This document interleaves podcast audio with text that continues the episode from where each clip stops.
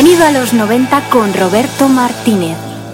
He de reconocer que a mediados de los años 90 mis amigos y yo éramos un poco radicales en el tema de la música, cosa de la edad, imagino, pero tras varios años escuchando discos de Nirvana, de Pearl Jam, de Alice in Chains y de Rem, no nos tomábamos la música que se hacía en España demasiado en serio, hasta que escuchamos In the Water de Sexy Sadie. Aquel grupo hablaba nuestro mismo idioma. No me refiero a sus letras en inglés. Había algo en la voz, en las guitarras, en el bajo y en la batería que nos hacía sentir cómodos.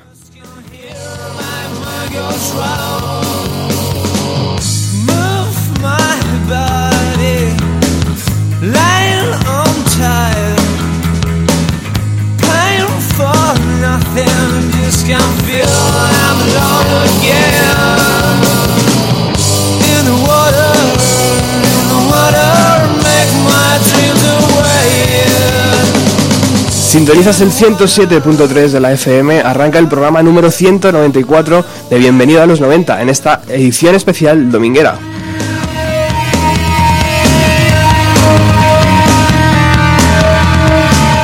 Me tenéis que disculpar la voz, evidentemente no es la mejor, pero os voy a dar algo a cambio. Jaime García Soriano está aquí en la emisora y vamos a pasar una hora con él disfrutando de, de su libro y de sus canciones.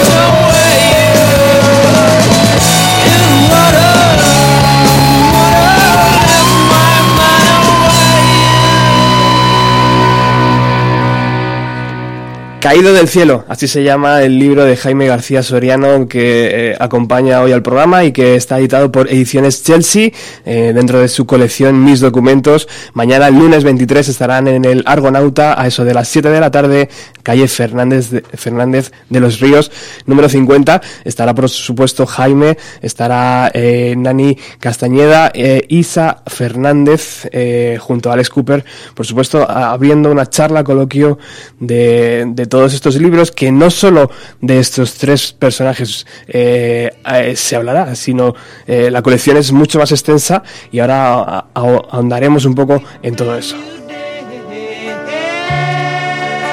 Pero vamos a dejarnos un poco de charleta y vamos a hablar ya directamente con Jaime. Hola, ¿qué tal, Jaime? Muy buenas, por fin aquí ya. ¡Wow, tío! Esto es como un sueño hecho mm, realidad. Ahí, ahí, pues la verdad es que tenía ganas. Ya lo sabes que he entrado por teléfono ya unas cuantas veces y ahora ahora te hemos, en persona. Te hemos dado la brasa bastante con el álbum blanco, tío, de los Pixies y el pobre Jaime cogiendo aquí el teléfono. Sí, pues mira, los Pixies no sé qué. pobrecillo. No, no, encantado, joder. Hablar de música es bailar de arquitectura. Exacto. También tengo que agradecer muchísimo a Alex por, por el trabajo eh, ejemplar que, que, raramente estamos acostumbrados a que ocurra en España, pero que mm, hay personas eh, con suficiente talento y suficiente buen hacer para, para hacer un trabajo como este. Ahora, ahora hablaremos un poco de, de todo esto, de Alfonso Díaz, de, de Jonathan Vidal, de Francisco Nixon, de Soel López, de un largo etcétera. Eh, pero bueno, Jaime, mira lo que está sonando de fondo. Piel de gallina, piel de gallina. En el libro además hablas eh, que, bueno, pues que el momento exacto, ¿no?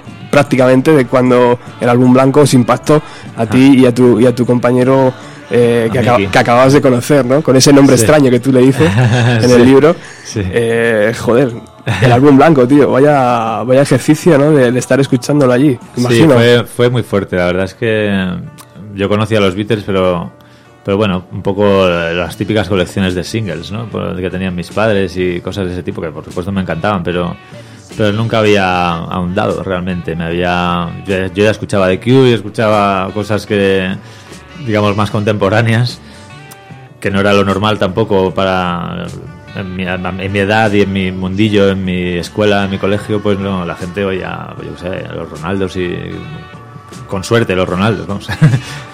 Eh, entonces con Mickey, no sé, descubrir el White Album, la verdad es que fue una pasada. No, se nos fue la olla bastante. ¿Y por qué con el White Album? Porque la gente se le suele ir con el Sgt. Peppers o con el, no sé, el Let It Be. o- No sé, yo creo que el White Album, hombre, sí es verdad que le sobra alguna canción que hicieron ahí un poco un mejunje peculiar, pero, pero creo que para mí es el disco. Si, si no hubiera sido un doble disco, si hubieran hecho 12 temas, no, ya, ya sí que no hay color, o sea, se come, se come el Sgt. Peppers con patatas. Qué guay. bueno, cuéntame un poco de dónde viene Caído del Cielo. Eh, imagino que el nombre tiene que ver con la, o no, con la situación familiar de, de, de tu padre, ¿no? Que trabajaba como piloto Sí. militar y que luego pasó a, a Spanel, también lo explicas Sí. en el libro. No sé si viene por ahí o no. Bueno, viene un poco de todo. Eh, Mi disco se llama En la ciudad del aire también. Ujú. Es mi primer disco que es como Señor Nadie. El, el mundo de la aviación siempre me ha gustado mucho, por eso, porque mi padre era piloto y, y para mí era, era muy... bueno, el tema de los aviones y, y ser piloto y volar en general era algo que me atraía mucho. Lo que pasa es que al final aprendí a volar pues con guitarra, ¿no?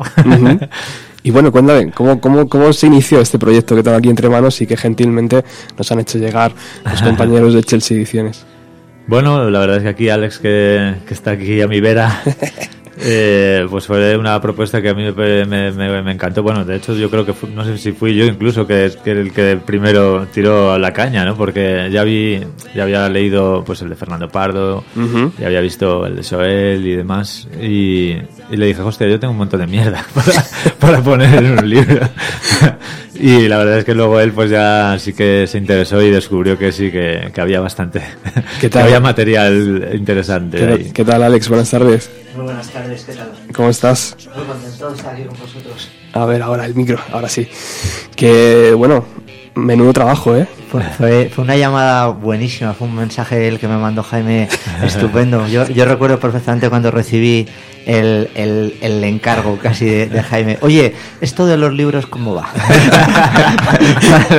Porque yo, te- yo tengo cosas y tal. Y bueno, para mí, ya sabes, esto es como si se te aparece la Virgen, ¿sabes? Porque a la Virgen la has visto en, la has visto en fotos o la has visto en, estampitas, pero de repente la tienes frente a frente y dices, uy, voy a hacer un libro. Qué bien, qué bien. Nada, fue, fue increíble. Empezaron, el- estas cosas siempre funcionan de una manera parecida.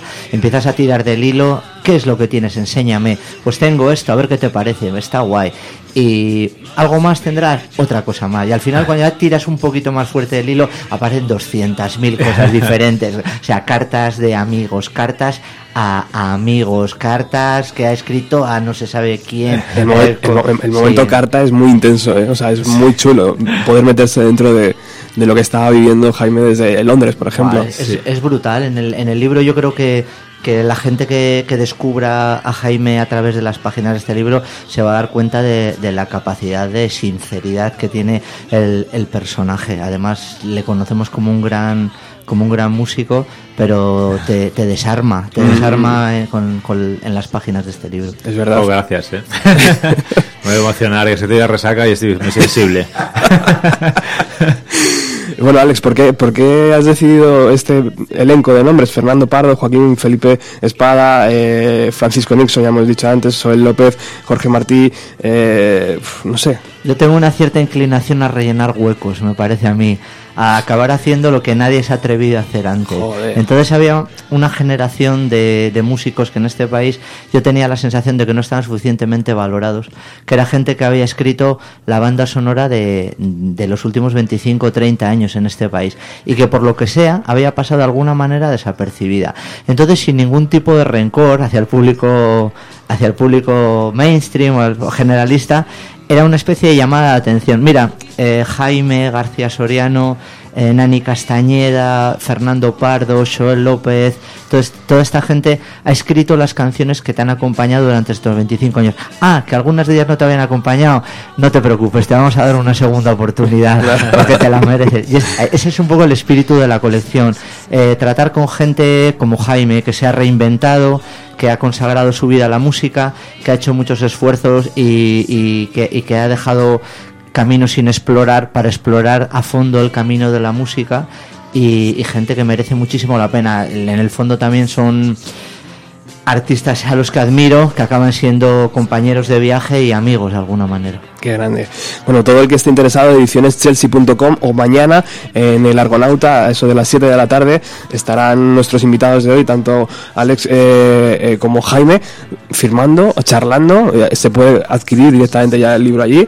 Y, y bueno, pues eh, un momento fantástico para poder ir. Un lunes, además que a las 7 de la tarde es perfecto. Para, bonita. para pasarse por allí. Eh, estás hablando Sexy Sadie de fondo, tío. Qué casualidad. ¿Por, por qué esta canción, tío? Mm, Cuéntame qué pasó en la habitación Sí. eh, de, de la casa de... de- Sí. Fue en casa de mis padres, ¿no? Si no recuerdo mal, eh, hicimos... Nada, nos quedábamos muchas veces, o yo me quedaba en casa de Miki, igual en la mía, la verdad es que intentábamos estar siempre juntos porque la excusa era que teníamos que estudiar, ¿no? Y esas cosas, pero al final acabamos con la guitarra, claro.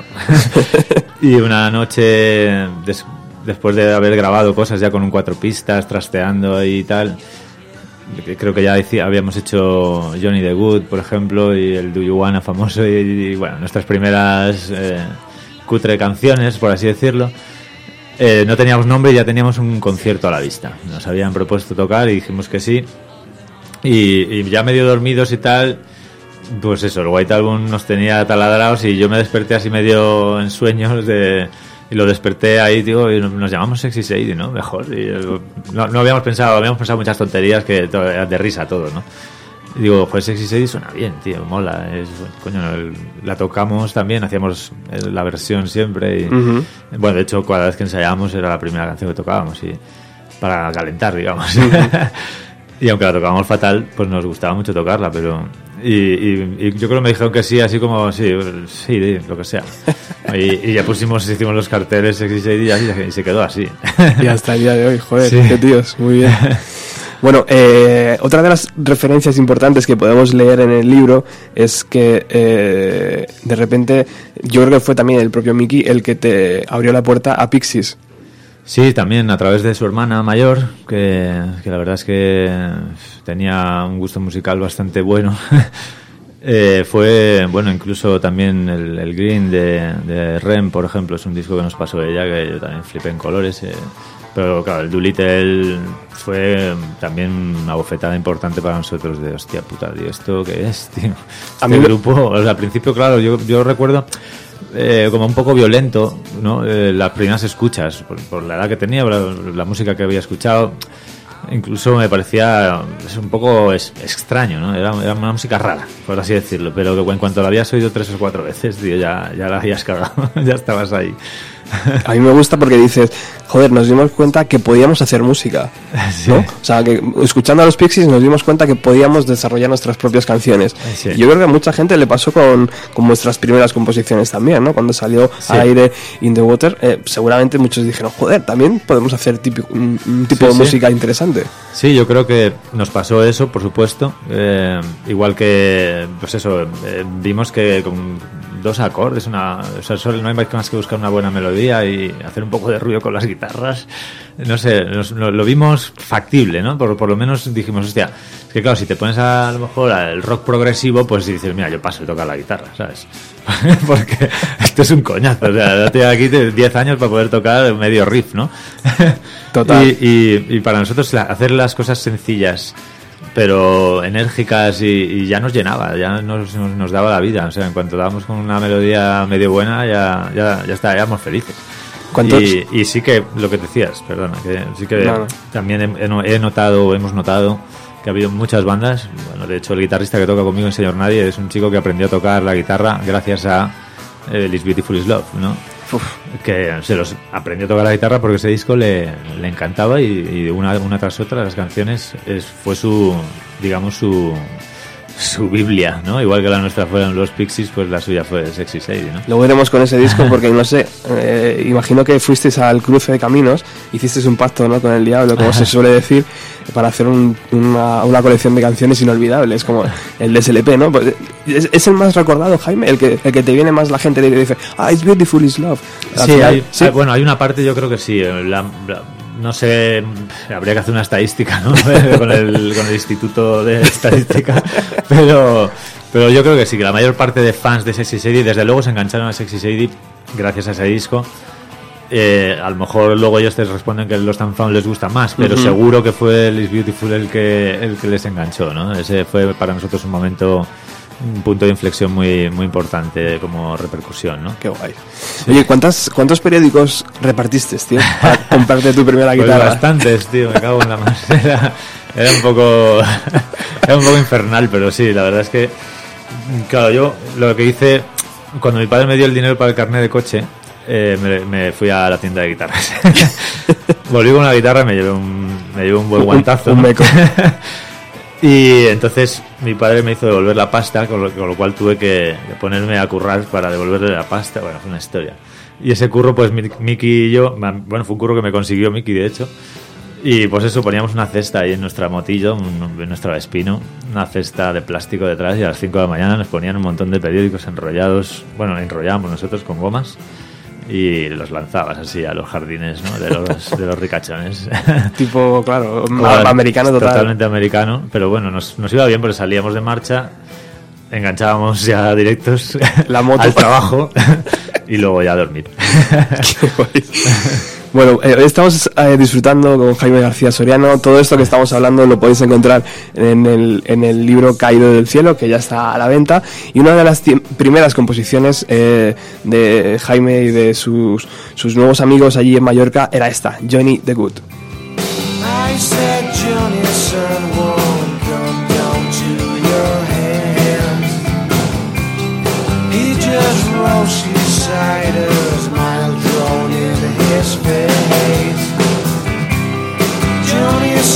It's alright. Said someday. Staring at the sun.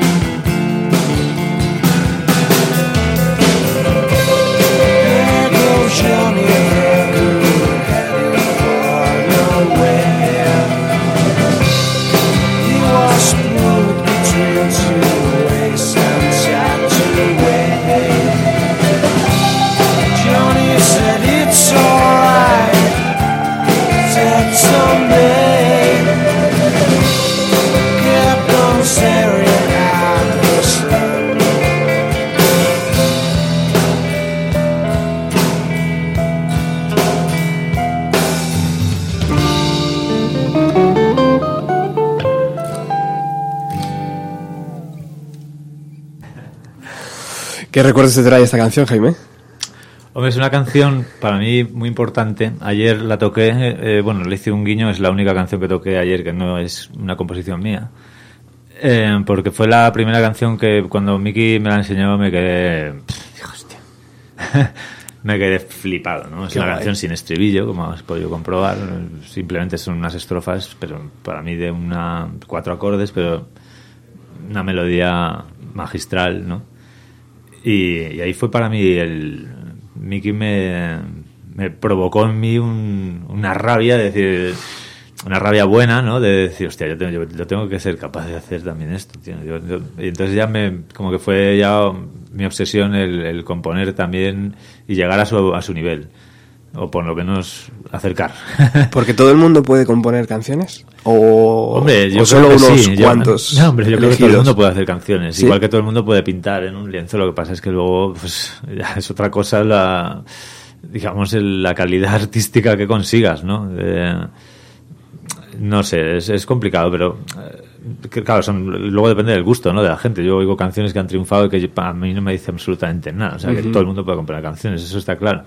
Pero luego, ¿a quién le va a gustar o a quién le vayas, a quién le vas a tocar la, la fibra? ¿O de qué forma te toca la fibra también, ¿no? Te, te provoca emociones. Eso es lo difícil, ¿no? O sea que sigue siendo un misterio, auténtico misterio. ¿Cuál es la clave, no? Para... claro, tío. No está escrito, ¿no? Si No, no. fuera científico, pues ya obviamente estaría todo el mundo haciendo. Bueno, de hecho hay gente que se lo toma de esa manera, ¿no? Con lo cual, pues, eh, pues hay canciones que suenan igual que la otra porque esa tuvo éxito, pues ahora hago la misma, pero le cambio cuatro mierdas, pues bueno. Claro. Gente que hace eso y hay gente que consume eso, Claro, claro. que es lo peor. que no, no piensa más allá. Una de las canciones que hablas en el libro, como de tus primeras composiciones, es Do You Wanna. Eh, yo la estaba buscando y creo que no está en ningún sitio. No, no. Está en alguna maqueta de cuatro pistas, eso Ajá. seguro. Ya algún día a lo mejor te doy una sorpresa y te la mando. Joder, tío, Porque qué guay. José Luis, el bajista, seguro que la tiene. De hecho, tiene unas cintas, tío, que... Bueno, ahora me acordaba, Alex. que yo se las enviaba desde Londres con las cartas. Ah, qué y bueno. tiene, pues, el Mr. Nobody que yo hice en mi habitación allí, que la letra no es la que luego fue, bueno... les digo cosas por, O sea, la, por la cinta, ¿sabes? An- antología total, ¿no? Cassette, yo enviaba cassettes desde allí, por correo, con las ideas que iba teniendo. Bueno, Pero bueno, José Luis las guarda, las Menos, guarda. menos mal que no me mandó el libro así. ¿Te imaginas la transcripción? No, tienes que venderlo con cassette. Libro y cassette. joder, pues si hay alguien valiente aquí, es él, ¿eh? Sí, o sea no, que no. déjale, déjale un poco de tiempo y ya verás cómo al final hace una, algo chulo. Sí, no, esa fue, pues, realmente, es- esa es mi primera canción, por así decirlo, que tocábamos eh, en plan, pues, cachondeo. Era un momento más Ramones para nosotros, que también tocábamos bastante los Ramones por una razón, porque eran melodías divertidas, actitud, rock y, y fácil. o sea, hacíamos One, Two, Three, Four y, y podíamos tocar cualquier canción de los Ramones. ¿sabes? Claro. Y era como, hostia, somos músicos, tío. ¿Qué pasa? Soy músico. Claro, claro. Y bueno, ¿y cómo sonaba aquella canción? Sí, Iguana pues era muy ramoniana. ¿Te acuerdas? Tenía un solo que iba hacía imagínate que mi guitarra solista hacía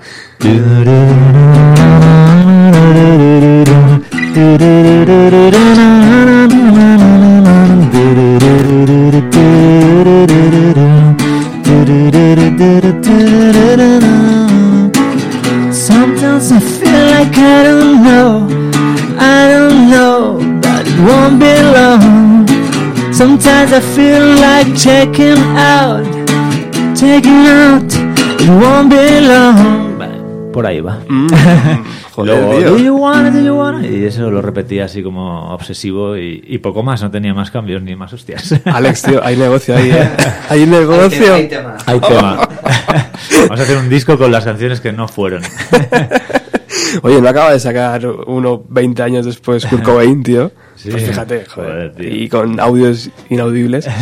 Audios inaudibles, eso está bien. Es complicado.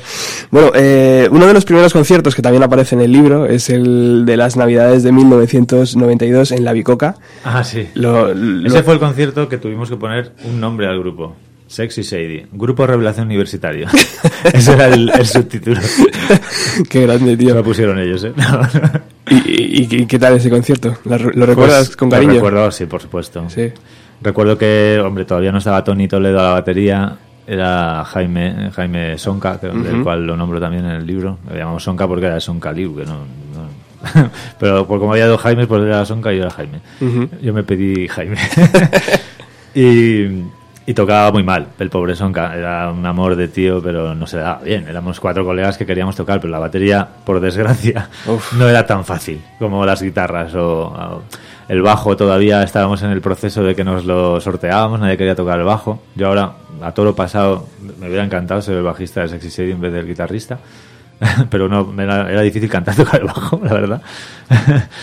y, y nos pasábamos el bajo, lo recuerdo muy bien. Yo tocaba el bajo, yo tocaba Should I Stay, Should I Go al bajo, tocaba tocábamos Here Comes Your Man, que ha sonado de los Pixies, yo tocaba el bajo, porque yo las difíciles de bajo las tocaba yo. El- Pues Qué eso- bueno. esos bajos los tocaba yo. la cuando yo tocaba el bajo cantaba Mickey, claro, porque yo no podía cantar. Y era, era un poco, era, era de risa, porque cada tres canciones rotaban las guitarras. Era como si fuera de voleibol, ¿sabes? Claro. Te toca. Va, me toca el bajo, toma tú esta, otro, un Claro. Cristo, tío. La gente ahí dice, ¿qué hacen estos, tío? Claro, claro. Pero sin embargo, la batería es verdad, tío. La batería, como en un grupo no suene bien, Claro, no, para nosotros fue Es complicado, cuando ya Jaime Sonka decidió dejarlo y tal, Mm. nos hizo un favor eh, y tuvimos la suerte de encontrar a, a Tony, que compartíamos local con él y, y era, pues, es un chaval, nosotros éramos unos, unos chavales, pero él era un niño, era de 15 años o así, y, y en su carpeta del colegio llevaba escrito Sexy Sadie. joder. Era nuestro primer fan, tío. O sea, cuando vimos su carpeta ahí encima un día que se la debió dejar olvidada en el local o algo. Y hostia, este tío lleva Sexy Sadie escrito ahí a boli con cariño, así como súper bien hecho, ¿sabes? Como un logo. Joder. Y sí, sí, muy de fan, ¿no? Yo, yo, me- yo mi carpeta pues ponía también Claro, claro. grupos, ¿no? De los Pixies, ¿no? Sé qué, ¿no? Y él llevaba Sexy Sadie, como igual ponía Pixies y de todo, ¿no? Pero entonces dijimos, coño, a este le gusta lo que hacemos. Y tocaba muy bien, tío. La verdad es que fue un- una suerte. Fue el punto también un poco de, hostia, de repente con él todo cogió un empaque ya que daba un poco más de credibilidad a lo que hacíamos, sí. Y ahí con eso llegáis a la, la primera grabación, vuestra primera maqueta, ¿no? Sí, con él ya grabamos una maqueta que ya en Rod Deluxe quedamos finalistas y fuimos a tocar a Barcelona por primera vez salimos de la isla y tocamos ahí en la final de Un viaje divertido ese, ¿no? Sí. Te las sabes todas ya, ¿eh? Sí, la verdad es que sí, fue un viaje divertido, fue una nube total de viaje. ¿Se hizo corto o se hizo largo? Hombre, se hizo corto, fue, fue muy chulo. La verdad es que ya salimos en barco desde, Claro. desde Mallorca, que nos metimos en, en el coche y no salimos del coche en todo el trayecto de barco, que duraba ocho horas. Y en el coche oyendo música, gustitos. fumando, etcétera. Y claro, ya llegamos, llegamos finos a, a Barcelona y jajaja, jijiji, que tocamos en la final, ¿sabes? Venga, va, un poco de seriedad, no sé qué. Por supuesto, no ganamos el concurso, pero bueno, quedamos segundos. Segundos, segundos.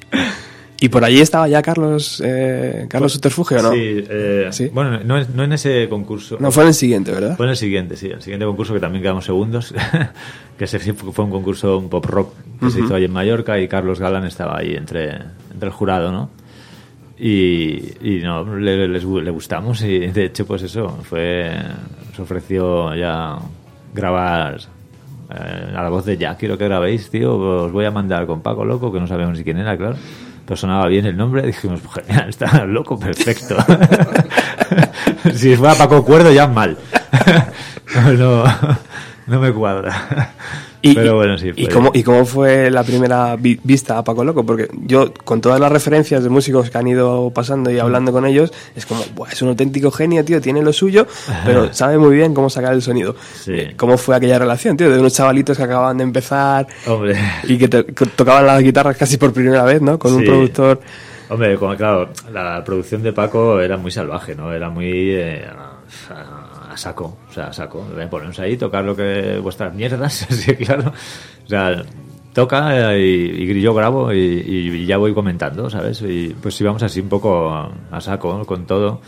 Eh, Gracias a que Tony tiene, tenía esa seguridad y esa pegada y tal, la- ya la base rítmica quedó impresionante. Nosotros ya cuando oíamos aquello como estaba sonando es que, vamos, llorábamos. Era como, hostia puta, ¿sabes? Que este- vamos a sonar como Nirvana, tío, ¿sabes? Y, y cuando ya entramos con el mundo de las guitarras, que es el mundo que Paco es más, está más suelto, pues claro, fue un placer ¿no? tenerlo por ahí para... O sea, nosotros estábamos locos, pero el más. Entonces era, fue, fue muy, muy divertido. Encima con Mantarray por ahí saliendo, salimos todos los días, con lo cual grabamos de resaca también y esas cosas. De hecho, Tony me comentaba el otro día una anécdota que yo no lo, no lo recordaba, que, que por lo visto vomitamos en las escaleras de la entrada de su, de su estudio y por la ma- y nos fuimos a la cama como si yo no he sido y por la mañana nos lo encontramos ahí fregando con una mala hostia que te cagas. Hostia, pobrecillo. Pero bueno, él también nos castigó y, y nos teníamos que duchar con agua fría, que en Gijón, tío, tela, ¿eh? Y, no sé si era febrero o así cuando lo hicimos, o sea que... Qué grande, qué grande. Bueno, a- yo creo que son y media, son las cinco y media, estamos en directo, 107.3, radioutopia.es, para seguirnos online. ¿Qué te parece si haces algo con esa, con esa guitarrita que tienes ahí? ¿Te apetece? Se oirá, ¿no? Este micro Antes, te entra. Tuc, tuc, tuc. Sí, Sí, sí, sí, entra, sí entra. Antes hemos hablado, me preguntaba Jaime, ¿cuál es tu canción favorita? Y yo le decía, joder, pues alguna de los 90 seguro. Eh, y me decía, bueno, pues y dentro de los 90 tengo muchas, dime cuál, ¿no? Entonces yo le he dicho que In the, In the Brain, ¿no? Que, que sería la primera de, Sí. de, de It's Beautiful Is Love, pero claro, esa es como muy salvaje, una batería ahí, tum, tum, ¿no? Sí, Es como muy... Tendríamos que estar aquí tocando a todos aquí. tu, tu, tu, tu. Así que, pues... eh, Has elegido tú. Eh, yo le he dicho o My Bike o... ¿Qué te parece? La que tú quieras. Si ¿Sí? quieres cambiar en el último minuto también. O te- bye te bye. lo acepto. bye bye. Más o menos me acuerdo también, ¿eh? My Bike, My Bike, venga. My bike, que es más bonito. Es una de mis preferidas y yo creo que a la gente le va a gustar mucho escucharla en formato acústico. Bueno, a ver qué tal suena esto. Vamos a ello.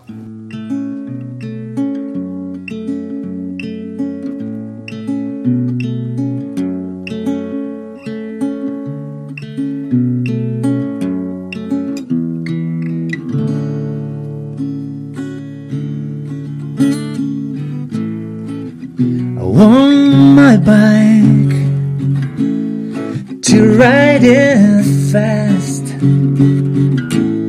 If no one's around us, I will feel so fine. I want my bike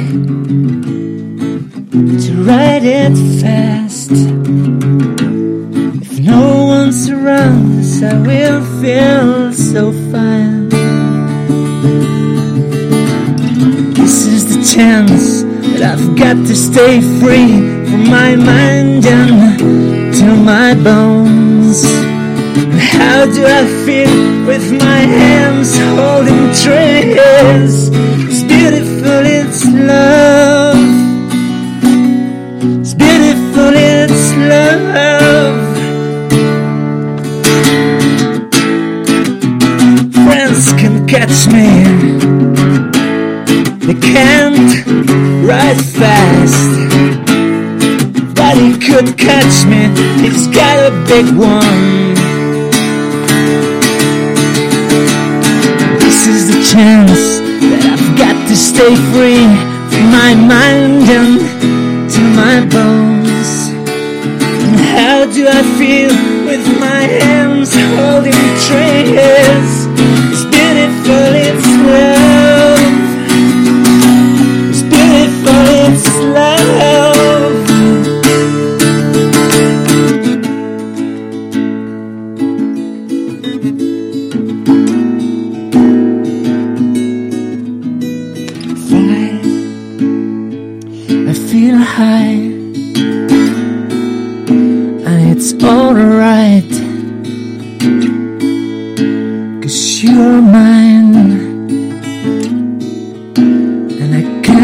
Can. Just me and my bike. Not anybody else could even try to rise as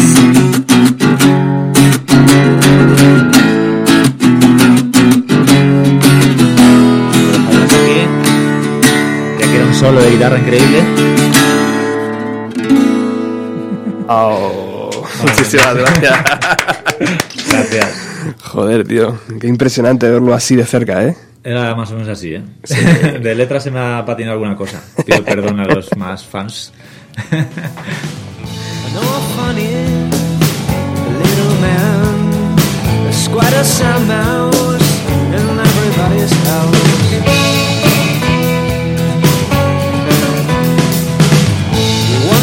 Sigues aquí en el 107.3. Hoy estamos entrevistando a Jaime García Soriano por motivo de la salida de, su libro, Caída, Caído del Cielo. Mañana en el Argonauta, en la calle Fernández de los Ríos eh, 50, a eso de las 7, le tenéis junto a Alex Cooper, junto a Nani Casta- Castañeda y junto a Isa Fernández.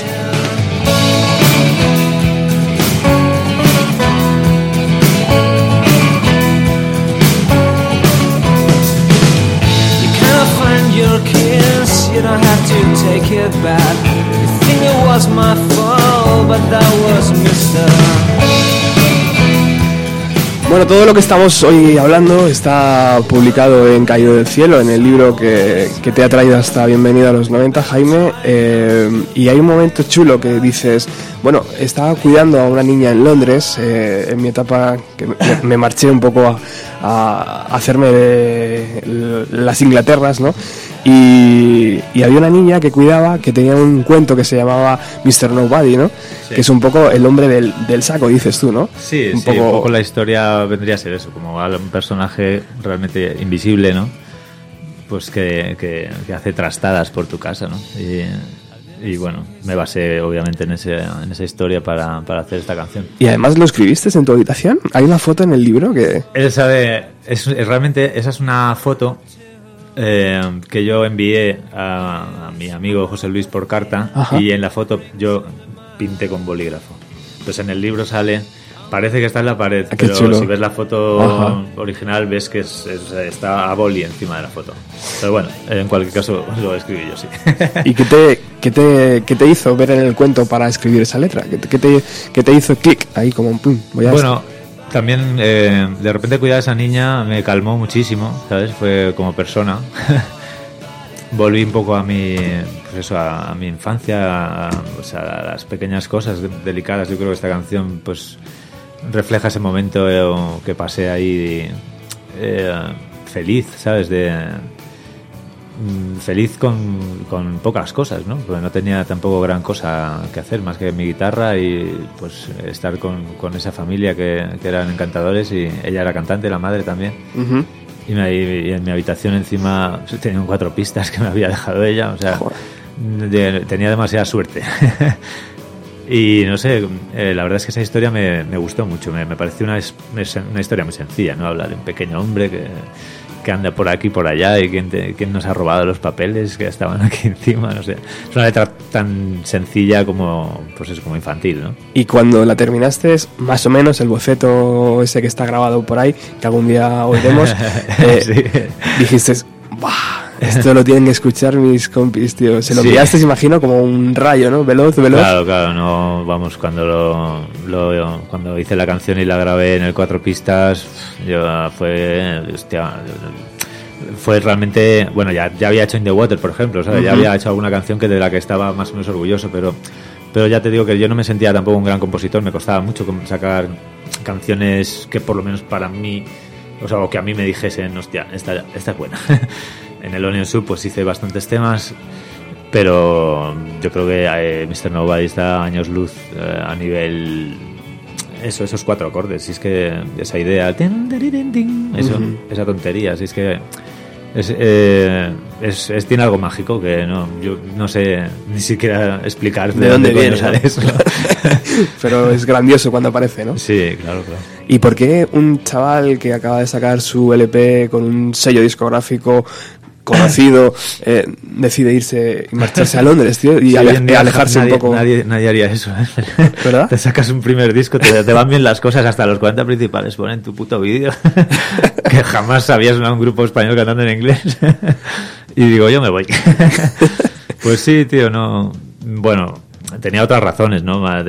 Que, que también tenía que tomar una decisión. Yo creo que no hubiera sido nada bueno para Sexy Sadie ni para mí eh, como persona el, el haberme quedado ese año, ¿no? Llevábamos una racha muy muy buena en muchas cosas, obviamente, en, lo musical y nos estaba yendo todo muy rodado, muchísimo más de lo que hubiéramos jamás imaginado. De hecho, no, no componíamos canciones para, para subirnos a un escenario. A mí no me gustaba directamente tocar en directo, o sea, no, a mí el escenario no me... Yo tocaba de espaldas y con los ojos cerrados, no, no lo pasaba bien, la verdad.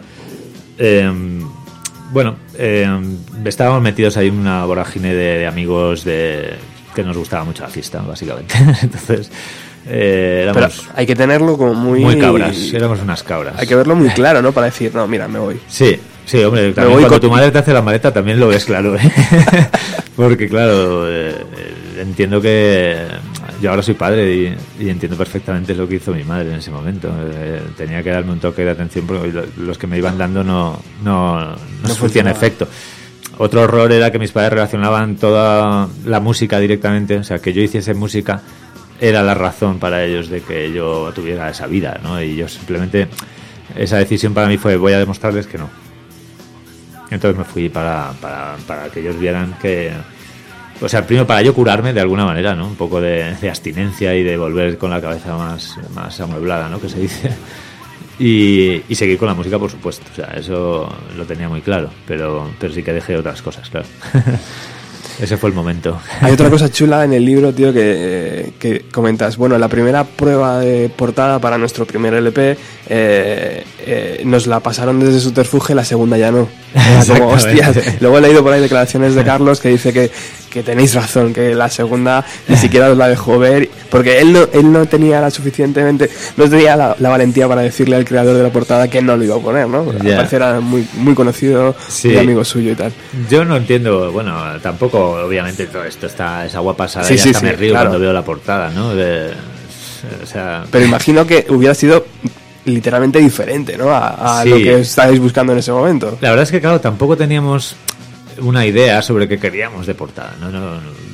O sea, es que ya te digo que no pensábamos más allá que en nuestra, nuestro ombligo, nuestras cancioncitas y nuestros ensayos y nuestras risas. Ya. Entonces, pero sí que obviamente te llega una portada, va a representar tu disco, pues queríamos algo que molara. Y nos gustaba mucho Miguel Ángel Martín, nos gusta, vamos, eh, me, me parecía una buena elección que hiciese la portada. Pero me hubiera gustado ver pruebas, ¿no? De, de, ¿Qué os parece si hago, o por lo menos hablar con él, ¿sabes? Me, me pareció, yo creo que también nosotros, pues por la edad que teníamos y lo pasotas que éramos de todo lo que nos rodeaba, incluido nuestro propio proyecto musical, eh, pues no le dimos, no estuvimos tampoco a la altura de la situación de decir, me cojo un avión, voy a Madrid, me voy a ver a este hombre y vamos a, definir claro. qué tipo de, de portada queremos y ya está, hubiera sido tan fácil, o sea, es culpa de todos, ¿no? Ni de Miguel Ángel, ni mucho menos, ni de, ni Claro. de Galán. Claro. Pero bueno, él también hizo un movimiento de, mira, nos mandó el disco ya hecho y con lo cual vimos la portada ya fabricada. Pues bueno. Entonces, cuando tú llegas a tu casa, tío, y le dices a tu padre, mira, ¿qué pasó? Otra colleja, ¿no? Imagínate, dice, ya sabía yo, ya sabía yo. Y, sí, no, no, no fue muy... Claro. La abuela con el taladro en la frente, pues no... No era muy... No, como militar encima, pues imagínate. Rompiendo las normas, Jaime. Sí, ¿eh? la verdad es que éramos, éramos bastante punkis. Eh, Esa parte nos gustó, ¿eh? Bueno, Mm. tengo que decir que Miki, que era el más punky de todos, por supuesto, le, Le pareció de encantó. puta madre, o sea, genial, ¿sabes? Pero porque Miki era muy punk, la verdad Claro. es que era con diferencial más Claro, claro. de actitud. Luego te decía Johnny the Good y parecía un angelito, pero... Otro de los momentos también eh, importantes que, que tenemos en Caído del Cielo es cuando Mickey decide eh, salir del grupo, cosa que, que, que dices, hostias, se, se acaba el proyecto, ¿no? Porque si lo, lo hemos empezado juntos, tío, ahora ya no estás, ¿por qué? ¿No? Sí. Imagino que no fue fácil, ¿no? No, no, claro, estuvimos cuando él decide dejarlo. Yo recuerdo llorar bastante, bastante, ¿sabes? De, Claro. de, hostia, pues esto se ha acabado, porque yo no me veía, como acabo de comentar, yo no me veía capaz de componer con calidad, eh, más que a lo mejor una o dos canciones esporádicas, ¿no? Entonces me da mucho miedo, ¿no? Eh, el tema de también de, vale, pues ahora que tengo que estar yo ahí cantando todo y, por supuesto jamás no me veía cantando sus canciones porque no por o sea, soy fan de sus canciones, total, pero por respeto precisamente. Fue un momento durísimo para todos, ¿no? Eh, Estuvimos varios meses que, que ni, vamos, ni, ni tocábamos el tema, o sea, habíamos dejado ahí el grupo como estuvo pues a punto de desvanecerse, por así decirlo, ¿no? El, el proyecto hasta no sé tampoco muy bien cómo. Yo sí que sí que recuerdo ya tenía algunas canciones porque Miki ya vivía en Barcelona hacía tiempo, entonces ya estábamos un poco acostumbrados a estar los tres solos en el local. Que eso fue un poco lo que salvó y eh, de coño, pero si es que eh, al final no recuerdo ni, ni quién de los tres dijo, pero si, si es que llevamos meses ensayando sin él, o, a- o un año y pico, porque él Claro. estudiaba la carrera en Barcelona Claro. Y ya teníamos temas que pues teníamos My Bike precisamente que ya era como para nosotros estábamos Joder. como este My Bike hay que grabarla no vamos a separarnos ahora ¿sabes? Eh, fue, fue eso un poco de venga pues vamos a tirar tío para adelante O sea que de un momento de bajo, tío, se subió.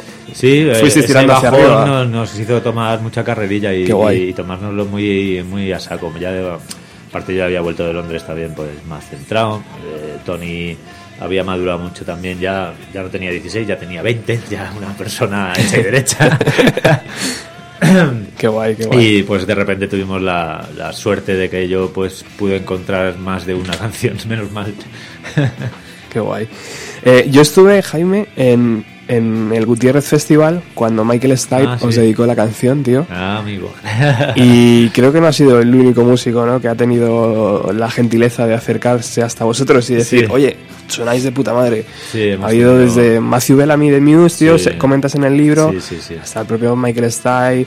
Sí, eh, pues bueno, el placebo al completo. Placebo. Nos tenían. Yo, eh, no sé, con Nada Surf también tuvimos, porque era un grupo que a nosotros. Joder. Los nombres no por importancia, o sea, obviamente Nada Surf y Muse a nivel ventas, pues. Mm, evidentemente. o sea, para mí, eh, Nada Surf significa más que Muse. Total, total. Pero bueno, me refiero a que para mí cuando tocamos con Nada Surf y, y estar con ellos y tal, y, y también recibir ese feedback ¿no? de, de la banda y Placebo, por ejemplo, que teloneamos eh, cuatro conciertos. Al segundo concierto ellos estaban, salían a vernos, salían al escenario con nosotros. O sea, nos esperaban en la puerta cuando salíamos del camerino, nos aplaudían, nos acompañaban. No sé, muy bonito. Un sueño hecho realidad, tío. Yo, yo lo he Sí, hecho hoy, tú lo hiciste en, en aquellos 90, ¿no? Claro. O sea, músicos tan grandes, tío. joder. Claro, no, pues yo eso, hombre, esas son cosas que también te enseñan mucho, ¿no? De, yo es, eh, también he intentado, eh, siempre que he visto una banda mm, por- teloneándome o no, eh, o sea, to- tocando por aquí por allá que me ha gustado, eh, yo creo que es, es algo que aprendí de esta, de esta gente, de que hay, que hay que apoyar a los que empiezan y darles la palmadita en la espalda porque se agradece mucho. Joder. Y cuando estabais camino de Gijón y os llamaba vuestro colega y os dice, oye, tío, que Michael Stipe acaba de dedicar una canción. Imagino yo la fiesta padre en, Sí, en la furgoneta, ¿no? No lo podíamos creer, tío. Joder. Íbamos ahí gritando. Pero bueno, eran de esas noticias que nos pasaban cada X tiempo, ¿no? Que, que, eh, saltábamos ahí en corrillo, así. Te puedo asegurar que a mí no se me ha olvidado ese momento, tío. Yo la putada es que no estábamos delante. Me lo tuvieron que contar por teléfono. Eso es lo que más rabia me da. Bueno, estamos llegando al final del programa. Eh, a mí me apetece que Jaime haga alguna canción más, si, si te apetece. Bueno. El otro día dedicamos un programa a la paz por todo esto Ah, sí, que sí. ha pasado y pusimos frente a frente. Eh, Vale. No sé si te apetece tocarla hoy. Por supuesto. ¿Sí? ¿Crees que es, es un buen momento para hacerlo? Hoy por ti. Mañana por mí, ¿no? Venga, va. A ver cómo suena.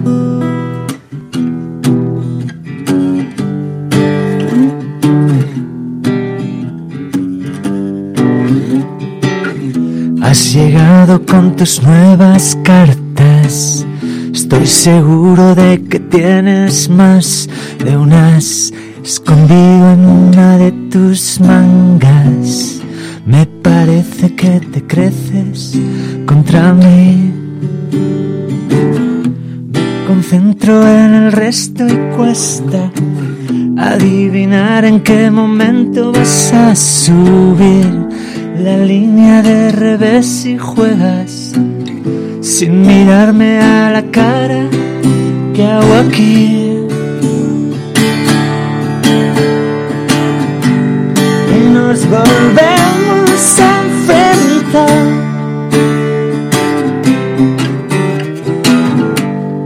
Una competición que nadie ganará. Perdón, ¿eh? Estoy afónico. Juguemos en ningún lugar. Da igual. Nos encontramos frente a frente una vez más. Y nadie ganará. No puedo cantarla, perdonar. Qué grande, qué grande. es un subidón ahí el estribillo que no estoy preparado. Ayer, ayer salí. Pero, pero eso es las cosas del directo, tío. Ahí te, te hemos hecho la encrucijada y tú no has, pasa nada. has salido Yo bien. me he tirado al ruedo, como ves, sin calentar. Mal. Staring at the girl next door. I'm trying to know. She and I could see the light. If only she tried. Jaime García Soriano, hoy aquí en el 107.3 de la FM en Radio Utopía. Mañana le tenéis en el Argonauta, a eso de las 7, presentando Caído del Cielo.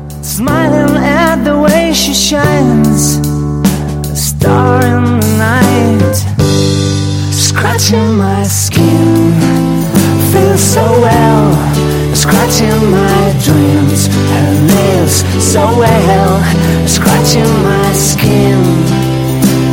The sun, you take me home.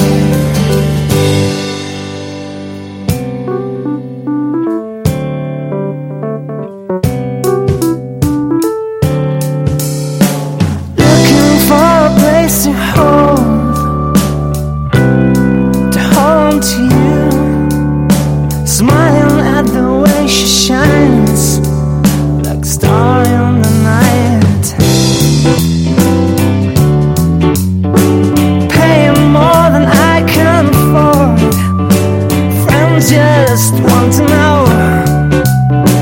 Now she will me up inside the sun in the sky, scratching my skin. Feels so well, scratching my dreams. Her nails so well, scratching my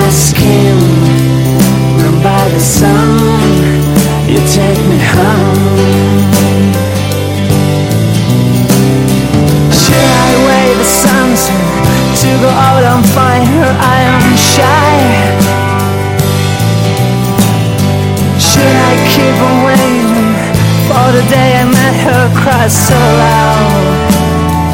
Loud, loud, loud, loud. Scratching my skin, feels so well. Scratching my dreams, her nails so well. Scratching my skin, and by the sun, you take me home.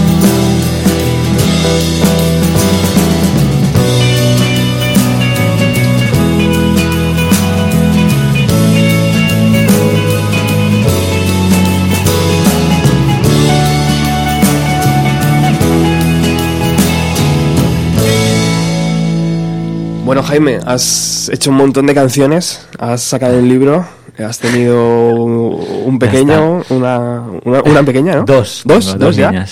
Eh, el árbol ya lo tienes plantado, ¿no? estoy en ello, estoy en ello.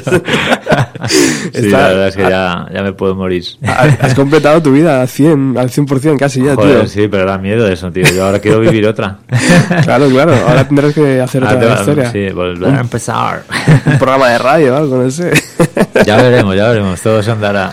Bueno, muchísimas gracias por haber venido hasta estos estudios humildes, pequeños, pero que donde se te quiere un montón, se te agradece cada participación que haces en el programa, para mí es un lujo y que vaya muy bien mañana en la presentación del Muchas libro, gracias, ¿vale? Seguro que sí. Gracias por invitarme. Y Alex, muchísimas gracias por todo, por haberle traído, por cuidarnos también, por habernos enviado el ejemplar y Muchas gracias a vosotros, es una gozada. Muchísimas gracias. Eh, nosotros volvemos el jueves con mucha más música de los años 90 y os dejamos con otra canción llamada eh, Someone Like You.